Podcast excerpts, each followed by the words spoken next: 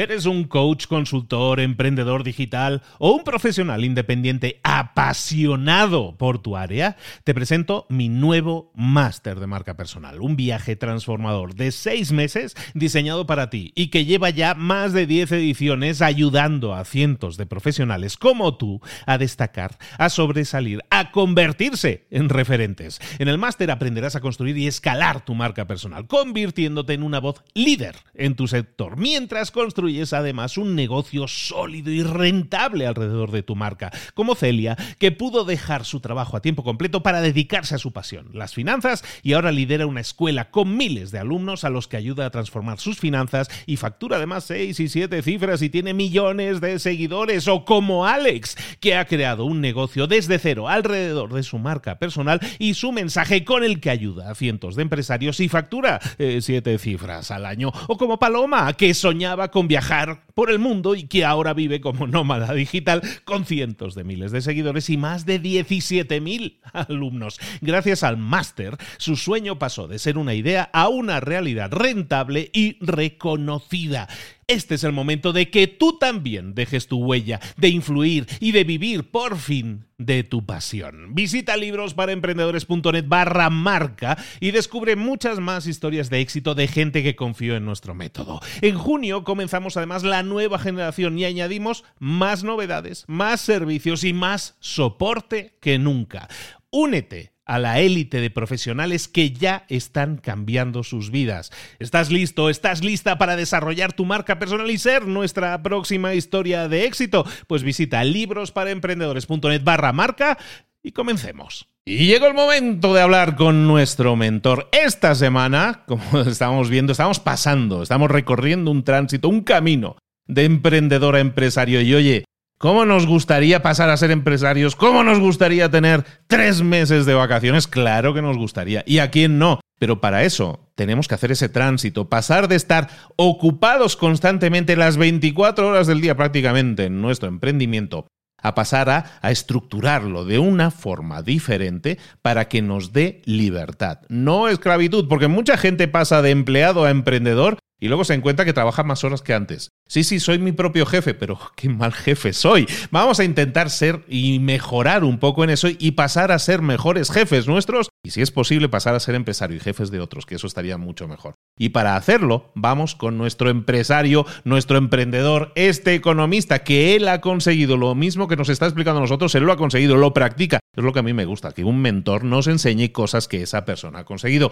Y él es la persona que esta semana nos está enseñando a ser a pasar de emprendedor a empresario. Y es Dani Presman. Dani, ¿cómo estás, querido? ¿Qué tal, Luis? Muy bien por acá, muy bien por acá. Así que vamos a empezar, ¿no? Vamos a empezar con la pregunta mágica. A ver, para ver. Toda esta semana nos estás dando preguntas de las duras, de las que duelen. A ver, dispara. ¿Cuál es la pregunta? ¿Cómo me gusta? ¿Cómo me gusta generar dolor? Que duele.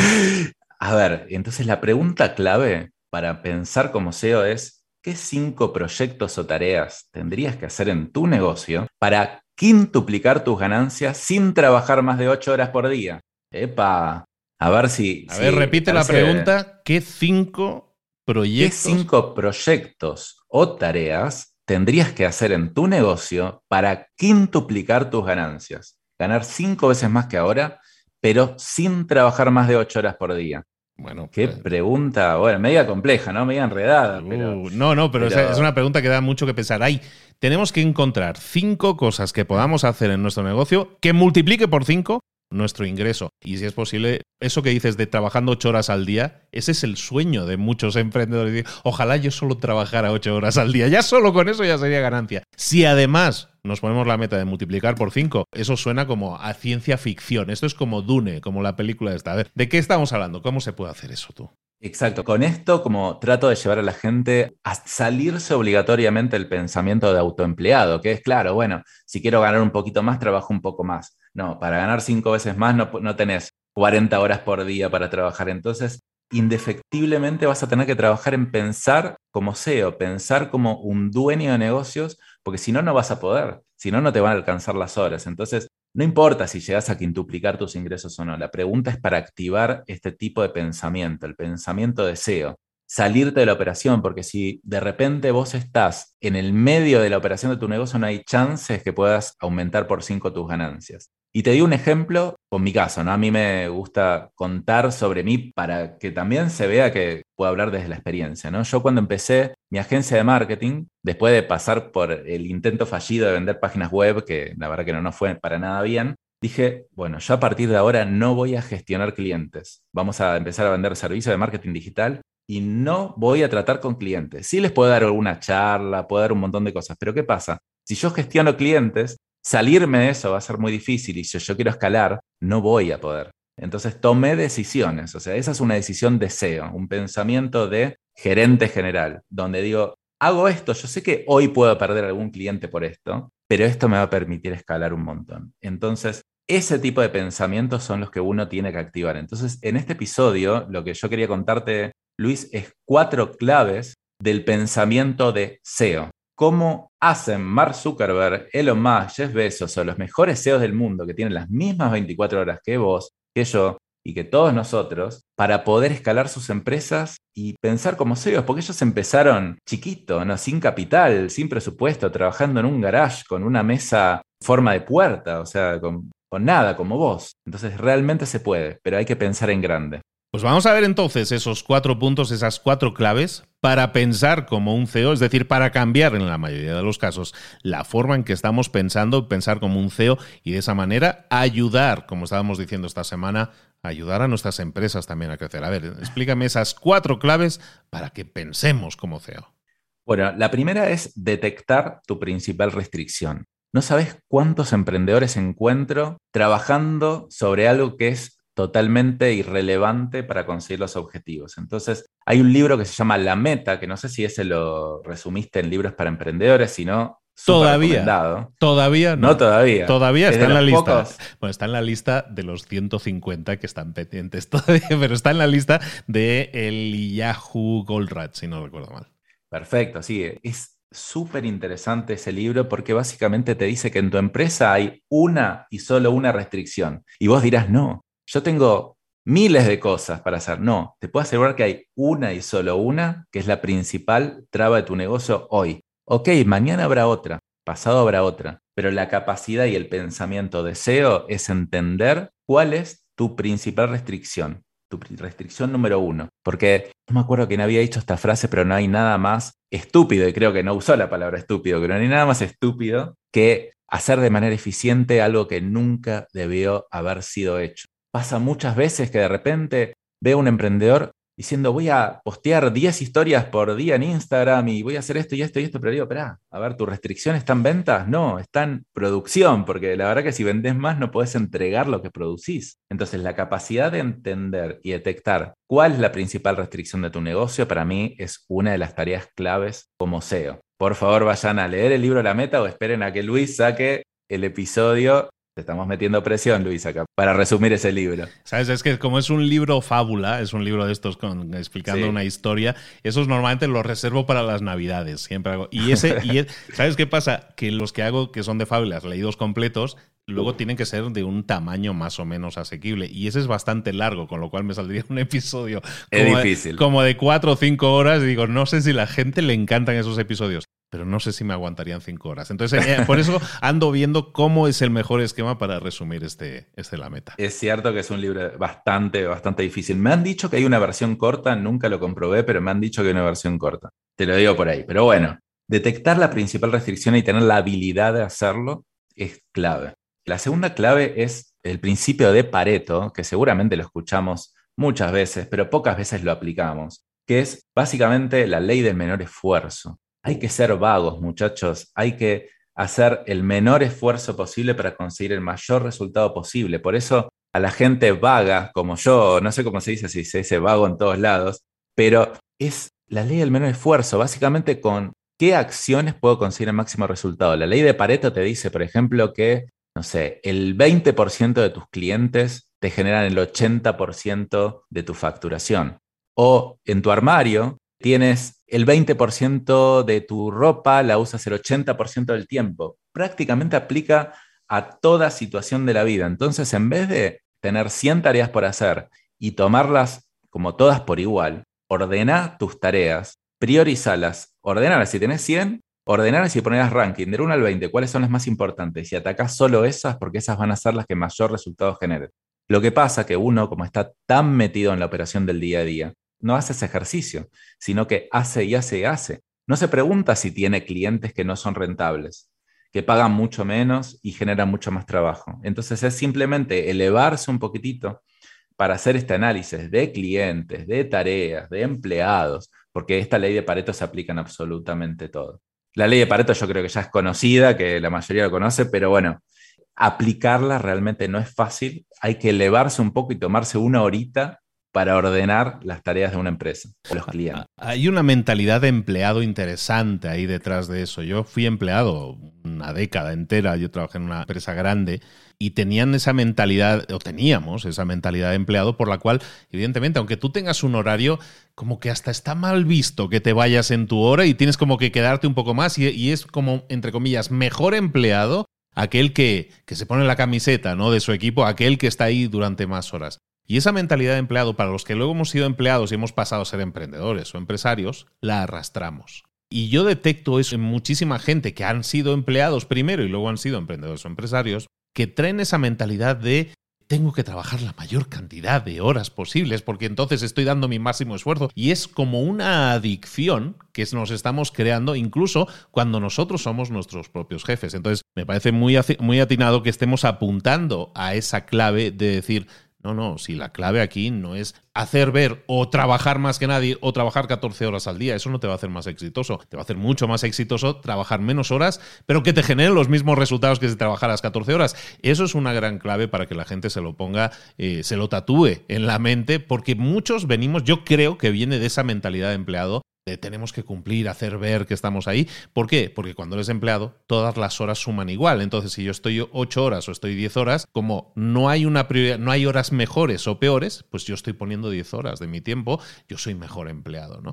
Eso tiene mucho que ver con la diferenciación también. Hay un tema muy interesante ahí que yo creo que hay que investigar, hay que tirar de psicología por ahí para entender por qué hacemos lo que hacemos. Es muy psicológico y yo creo que incluso viene de algo más profundo, que es cultura latina la cultura latina está, el trabajo duro está muy bien visto, porque tal vez mi abuelo trabajó duro, sí, y era razonable en su momento, porque no había tecnología. Pero si trabajás poco y paseás, te dicen, ah, mirá qué bien vivís vos, ¿no? Te fuiste a comer, hiciste tal cosa, está como mal visto. Entonces, a mí, yo no la tengo clara de por qué pasa, pero me gustaría aprender más, pero me parece que es muy cultural el tema. Tal vez en otros países de, no sé, América del Norte puede ser que, que no sea tan así, pero acá somos muy de cultura trabajadora, del trabajar por un bien en sí, o sea, el trabajar no genera nada. Si uno está fabricando máquinas de escribir 15 horas por día, las máquinas de escribir no sirven para nada. Ya, entonces no, no, no tiene valor el trabajar por trabajar. Un día vamos a explorar eso, ¿eh? un día vamos a darle ahí una vuelta a eso, porque incluso estaba yo pensando que también por eso la relación que tenemos los latinos con el dinero, el dinero es malvado, los que tienen dinero son gente mala y todo eso, ahí hay un tema y por eso a lo mejor tendemos a ser más serviles que intentar ser más líderes. ¿no? Hay, hay varios temas ahí que vale la pena rascar. Otro día lo hacemos, pero estábamos hablando ahora de pensar como un CEO y hemos visto dos claves, nos estaba diciendo Dani, dos claves de detectar cosas que tenemos que, tenemos que restringir y también de utilizar esa ley del Pareto del, del 20-80, ¿no? del 20% de las cosas que más nos suman, centrarnos en ellas. Pero hay más puntos para pensar como un CEO, ¿no? Hay dos más. Obviamente hay muchos más, pero estos son los centrales, que es, este creo que nadie se lo espera, conocer profundamente la identidad de tu negocio. Básicamente, uno a medida que va creciendo como emprendedor, se va alejando un poco del cliente y está bien no trabajar a la par día a día con tus clientes, pero tenés que entender muy bien lo siguiente, que es qué problema resolves. Porque un emprendimiento no es vender, es resolver un problema en un grupo muy específico de personas. ¿Qué problema resolves? ¿A quién se lo resolves? ¿Y cómo lo resolves? Básicamente es nunca alejarte de tu cliente, es entender profundamente, yo creo que el emprendedor no entiende esto. El emprendedor sale a vender zapatillas y el que me compra, me compra. Y si le pregunto ¿Cuál es tu cliente? ¿Qué quiere tu cliente? ¿Qué desea tu cliente? Porque ahí vas a entender cómo comunicarte mejor.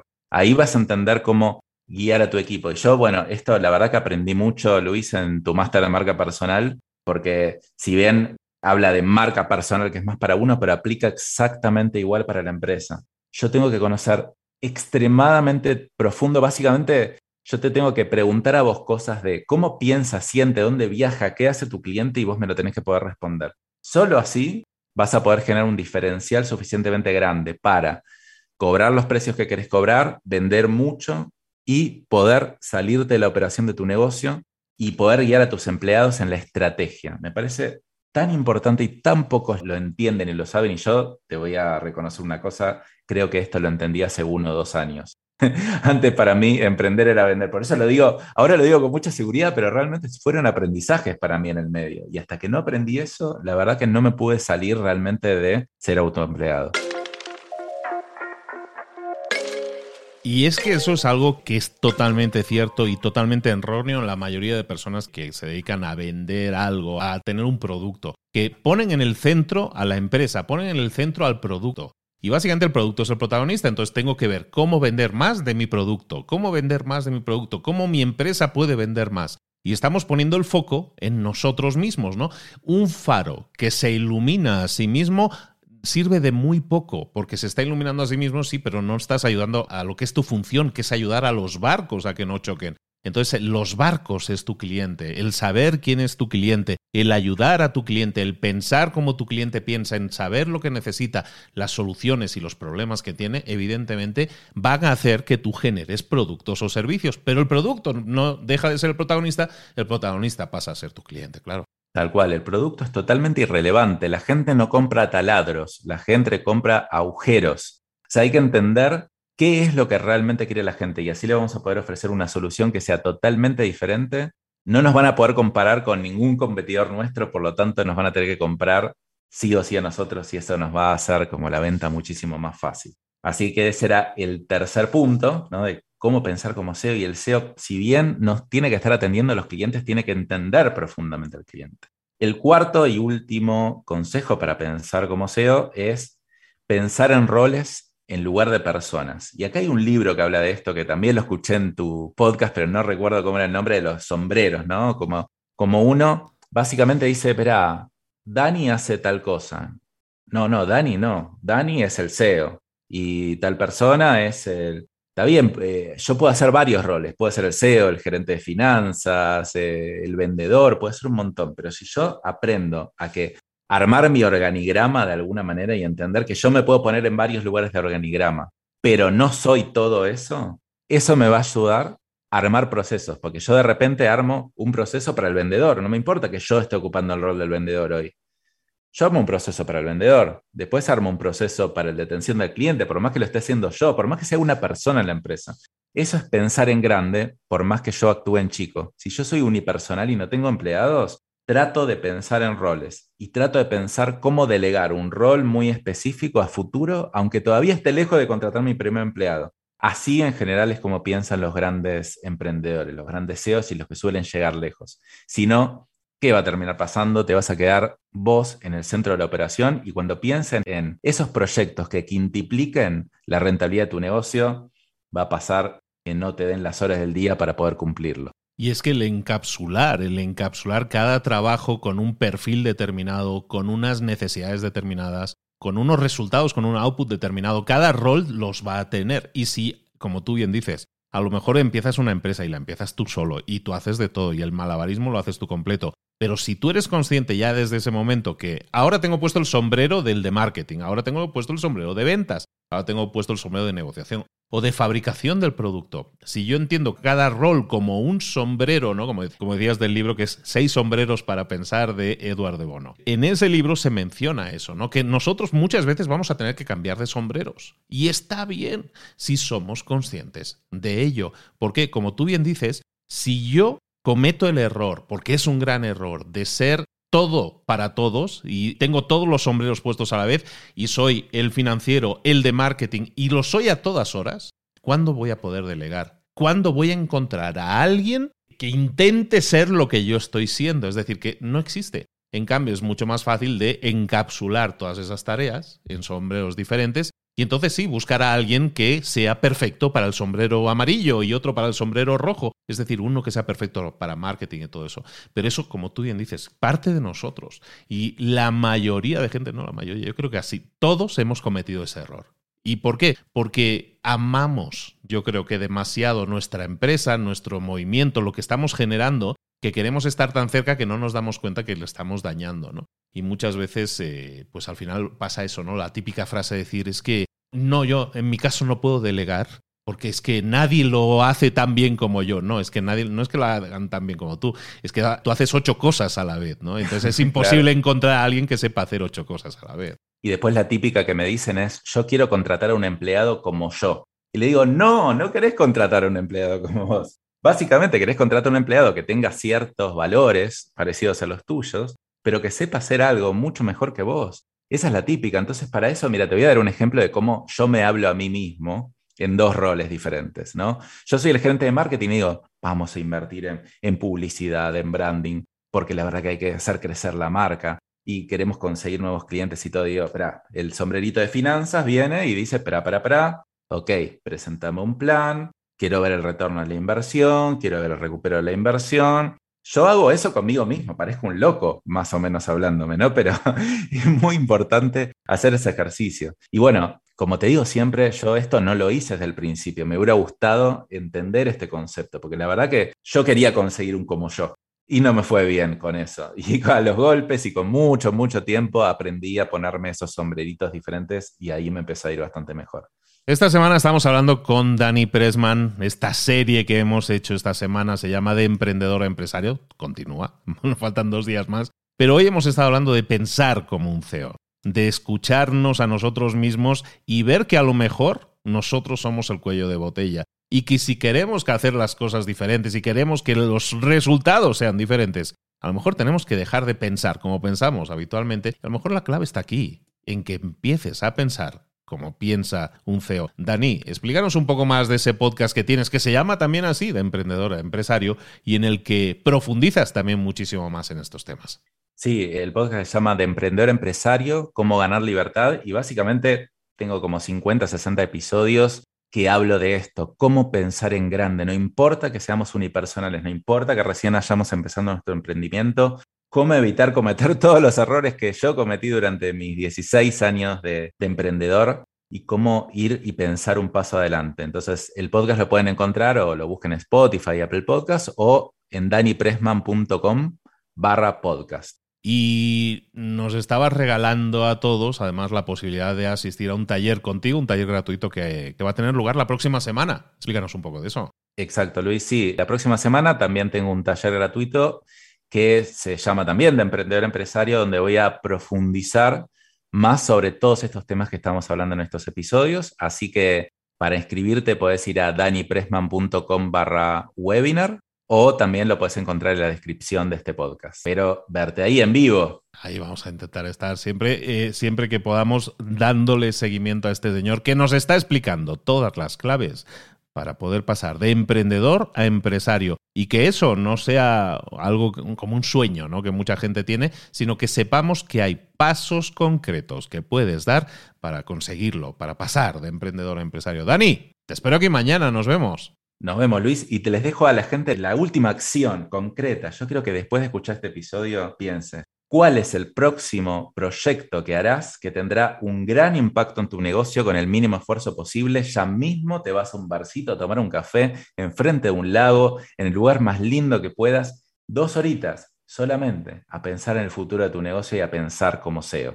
Pues que así sea. Oye, y nos lo puedes compartir por redes sociales. Etiquétanos por allá, arroba libros para emprendedores, por ejemplo, o en, en Instagram, ¿cómo estás? Como arroba Dani Pressman. Arroba Dani Pressman, sí. Pues y ahí publico contenido diario. Etiquétanos, eso no lo habíamos pedido hasta ahora. ¿Por qué ah, no nos etiquetas en Instagram y nos, eh, y nos contestas esa pregunta que te estaba dejando o a las preguntas difíciles que nos plantea Dani todos los inicios de episodio? Bueno, igualmente, coméntalo en redes sociales y haznos llegar esa opinión para que podamos también compartirla. Dani, lo dicho, nos vemos mañana. Nos vemos, Luis. Un abrazo.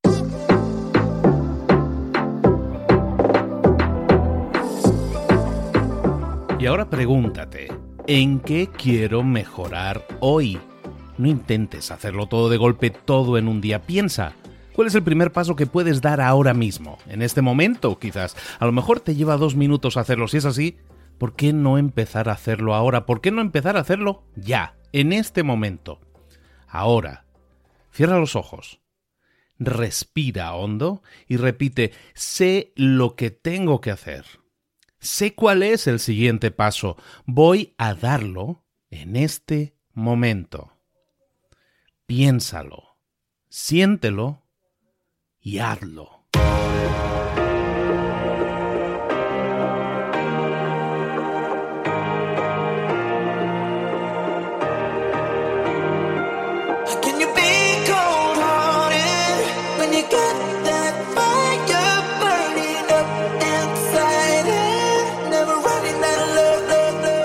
Muchas cosas de las que hemos visto hoy ya las sabes. La mayoría del conocimiento que compartimos aquí ya lo sabes. Sabemos lo que tenemos que hacer, sabemos lo que tenemos que evitar, lo que no tenemos que hacer, todo eso ya lo sabes. El único problema es que no lo ponemos en práctica, no pasamos a la acción y es ahí donde te necesito a ti y a tu compromiso. Si una sola de las ideas que hemos comentado hoy resuena en ti, te llama a ponerla en práctica, entonces, define el paso más pequeño posible, el gesto más mínimo, y hazlo ahora mismo.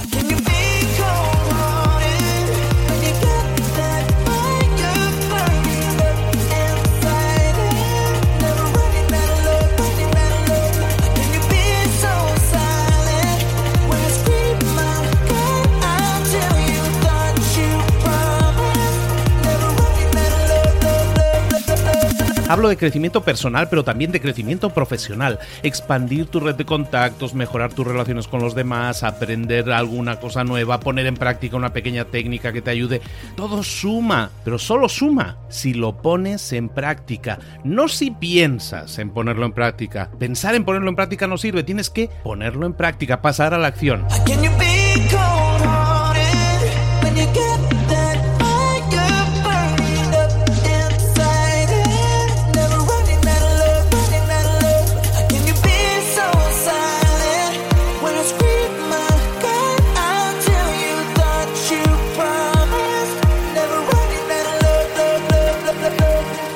Acuérdate de este ingrediente secreto también.